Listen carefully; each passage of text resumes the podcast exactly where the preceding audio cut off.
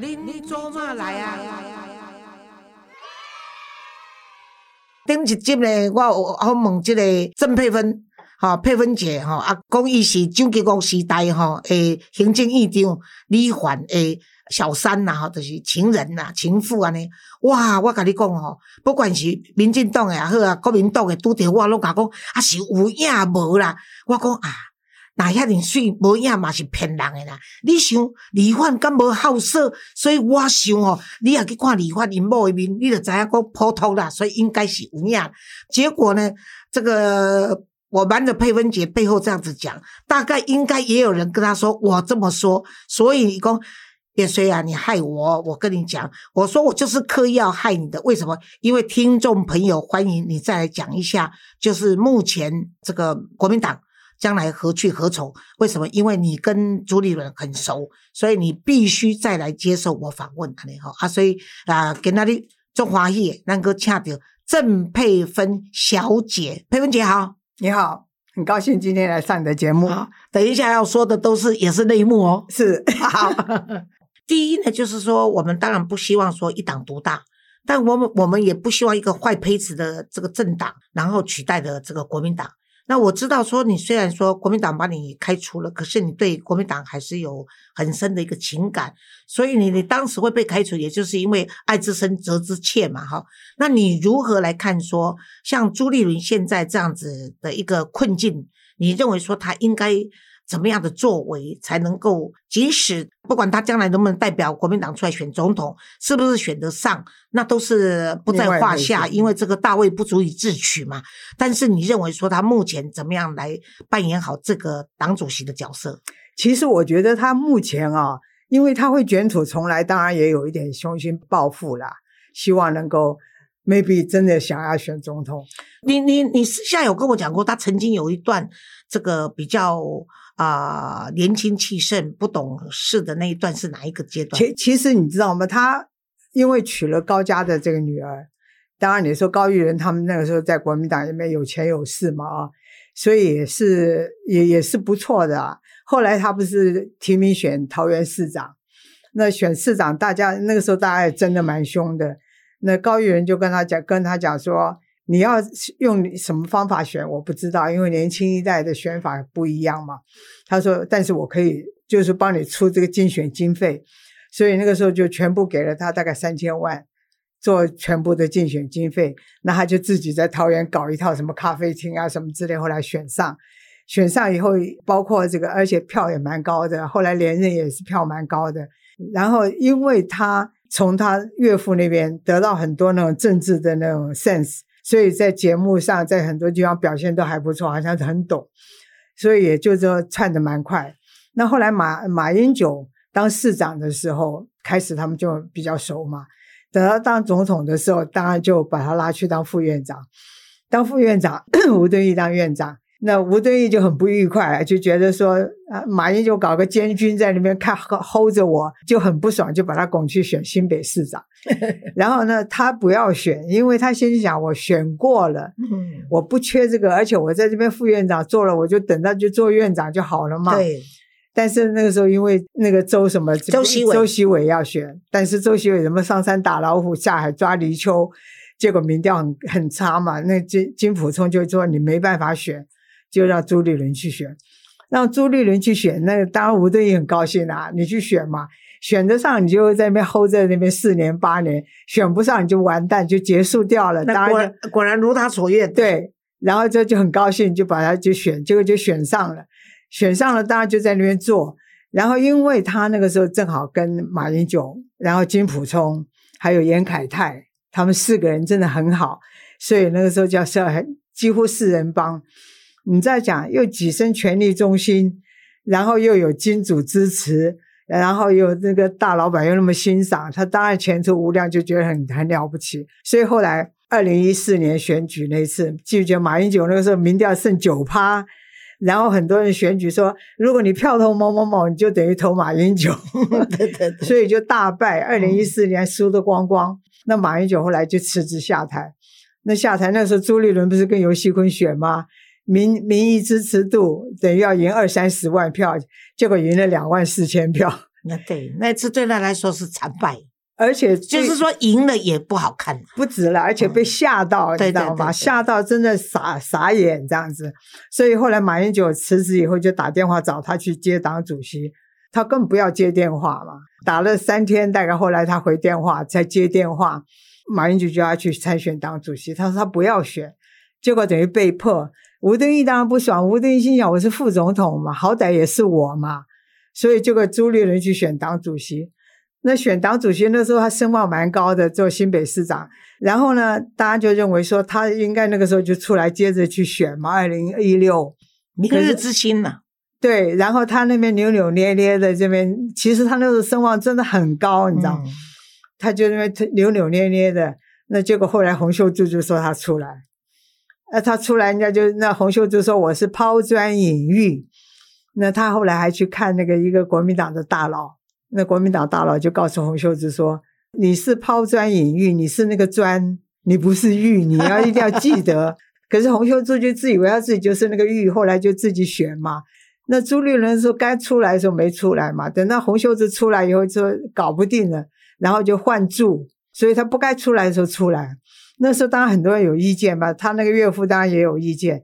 这个记者访问他的时候，他说：“长辈的话听听就好了啦，不要当一回事。”因为他那时候真的很拽啊，心里想他岳岳父火大了，对他岳父也没火大，岳父就摸摸鼻子，嘛，事实上他是是完全得到马英九的亲信，你没话讲嘛，所以他就算了。可是旁边的人很多就以不以为然，像很多我听听到认得的人就说：“那什么东西嘛，这样子，他没有他岳父，他更没有今天。”事实上也是啊，你当时这句话对他也是伤啊，你知道吗？有时候就好像说他好像自己都没有用，不是高玉人的关系，他没有今天。对我跟你讲，其实他也会伤到他的自尊心。其其实事实上啊，娶了那人家那样人家的女儿。你真的是，你如果不表现那样一点的话，真的很难吧？所以他这次出来选，他当然也是想一学这个这个东西，老师真的还不错哦，不是真的像你们讲的那么窝囊。可是他选上以后，你说他最近做法有没有对？包括提名啊这些，事实上他考虑是蛮多的，提的名的人人事也没有错。可是国民党里面，你知道很多人他妈扯后腿啊，这个那包括桃园那个那个议长到现在还没妥协，然后包括罗志强，那所以事实上他就一直被牵扯啊。最近不是后来苗栗的时候，然后不是还有全省的县那个议会正副议长还集结起来要他来说清楚讲明白。我说这个叫县市报，为什么叫县市报？台湾的二十一个县市的正副议长。照民进党的说法，很多都是有黑道出的背景。那当初李登辉搞二月政争的时候，高玉仁帮他嘛，帮帮李登辉。他说：“我告诉你，大家说你没民意基础，我们就把那二十一个县市议长来联名支持你，可是代表民意吧？”结果那二十一个县市议长真的联名拱他，拱那个李登辉就没事啦。然后我为什么现世报？现在那些人成气候了，就同样的方法来对付朱立伦。真的是惨，对对对，你说清楚讲明白嘛，你到底要怎么样嘛？但是事实上，苗栗的那个议长，他年轻的时候就混过黑，听说是啊。然后那你说桃园那个他自己不要选，因为他发现那个那个严宽恒选的时候，所有家事通通搬出来，那他不愿意被这样子挖底嘛，所以他放弃，所以后来提名张善政。但是朱立的做法当然也可能有争议之处。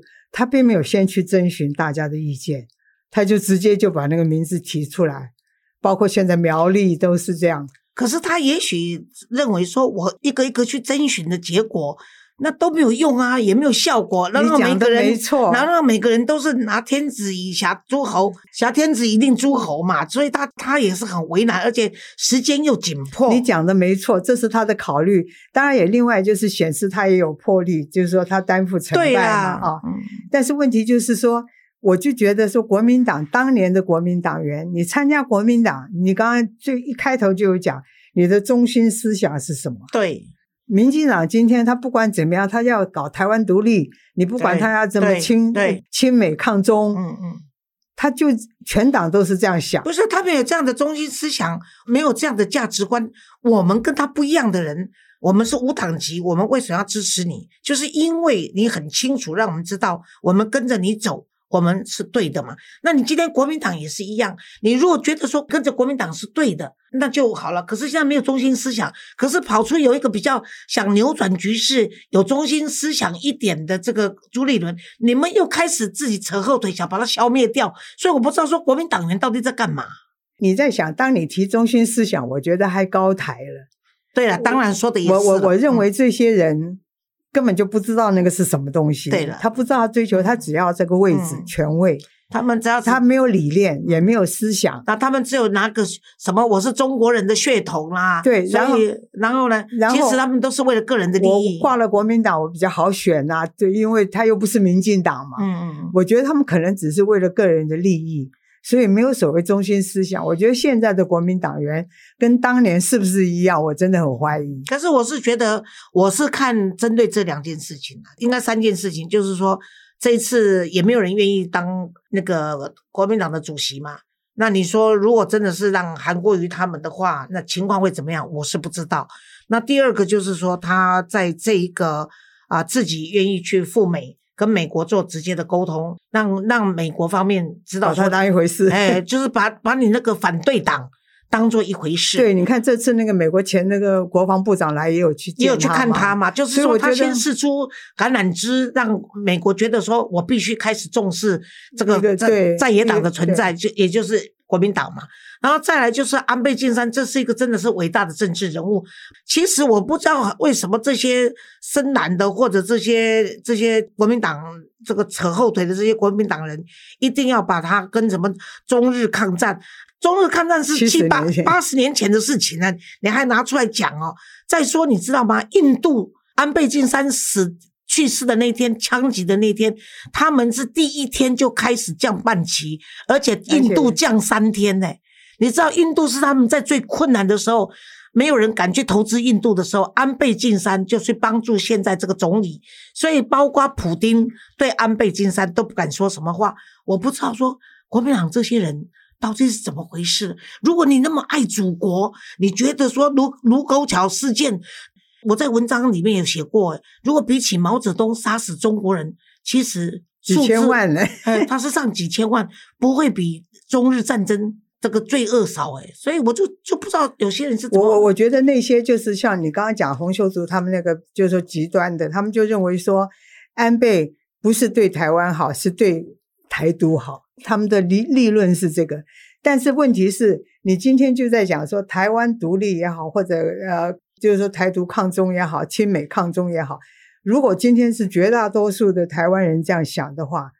一定有它的原因，当然了，你就是去找出真正的原因是什么，嗯，而不是你一昧的说，我今天连连亲美他都不要亲啊。那我是觉得很悲哀。我们讲一句比较现实的话，就是拿人钱财给人消灾了，你知道吗？中国给他们钱的话，他们就必须做他们这些事情的，就是这样子。而且我想，如果中国要讨好他们，蛮容易的，因为中国现在真的有钱，对对对啊，然后也有好处嘛。所以每一个人的价值不一样，每一个人的价钱也不一样。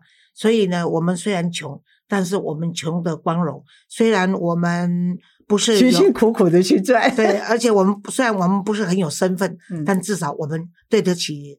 祖宗，我们对得起我们自己，对得起自己也很重要了。当然，对，当然。而且你一路走来，你的这个信仰跟原则就是这样嘛。对呀，我我以前记得，呃，国民党里面有一个大佬叫梁梁树荣，梁树荣哈，他那时候已经到我们有三四岁左右。那有一次呢，在好像在立法院还是什么的话，那时候我也刚回国不久。那他有一次认，他跟我说：“哎，丫头，我还挺佩服你的。”他说的这些人呢，变来变去的，你还一路走来始终如一，而且居然跟在我面前跟我洗脑，叫我要接受台湾独立的这个思想。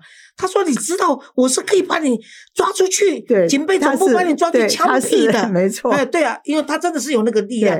可是他就说：，哎，这个丫头居然敢跟我这样子喝咖啡的时候跟我讲他的思想理论这样子，而且我当时还跟他讲说，如果你叫警备总部把我那个抓去那个枪毙的话，他那时候还叫我说像个辣椒一样很辣的啦。我就跟他讲说，我不会辣死你，但我半夜会来抓你，吓死你。所以我是认为说，一路走来啊，你我这样子三四十年的交情啊，我看你也没变，你看我也没变，可是呢，我们是相看。两两不厌，好好好，哎，谢谢贝芬姐哈，来接受我们这个两段的这个访问了哈。那这两段我觉得是，不管是对于这个社会，还是社运、民运跟富运呢，其实都有它的代表性。希望大家谢谢你们的收听，谢谢月穗，很高兴能够上你的节目，好，拜拜，拜拜。